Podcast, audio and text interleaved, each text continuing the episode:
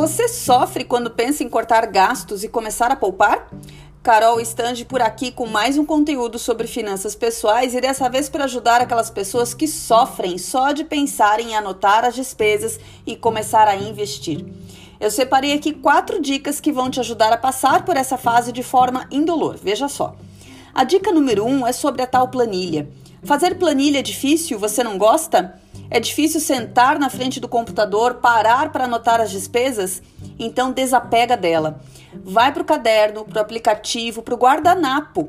Você precisa saber quanto efetivamente entra no seu bolso e quanto sai. Qual ferramenta você usará, sinceramente, tanto faz, desde que você escolha uma e siga firme nela. O importante é que funcione para você. A grande armadilha de quem não sabe esses números é viver um padrão financeiro acima do que realmente pode, sabia? Quando você não sabe o seu salário líquido, aquele após os descontos, você vive e gasta como se recebesse o valor do salário bruto. A dica número 2 é sobre as dívidas. Elimine-as antes de investir. Liste todas em um mesmo documento para saber qual o tamanho do problema. Entre em contato com os credores para negociar faça contrapropostas, calcule juros menores, peça prazos maiores se você não conseguir pagá-las à vista. E principalmente, não faça novas dívidas. Você não sairá do lugar se investir pagando juros altos de dívidas. A dica número 3 é, ao contrário da próxima, a mais conhecida.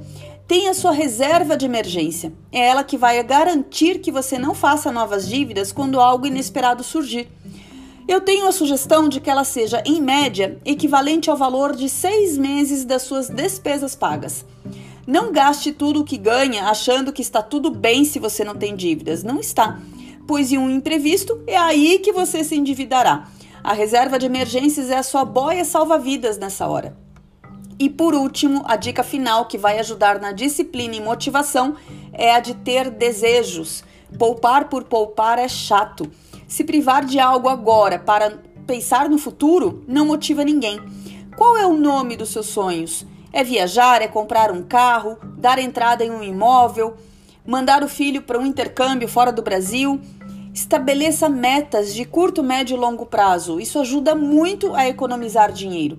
Uma das melhores sensações é ver seus investimentos renderem em prol de um sonho ou desejo. Viu só? Pode ser simples, sim, controlar as finanças. Compartilhe esse conteúdo. Organização financeira pode estar ao alcance de todos e eu garanto que é capaz de mudar vidas. Estamos juntos nessa jornada. Um beijo, aqui é a mentora financeira Carol Stange, especialista em finanças pessoais. Até mais!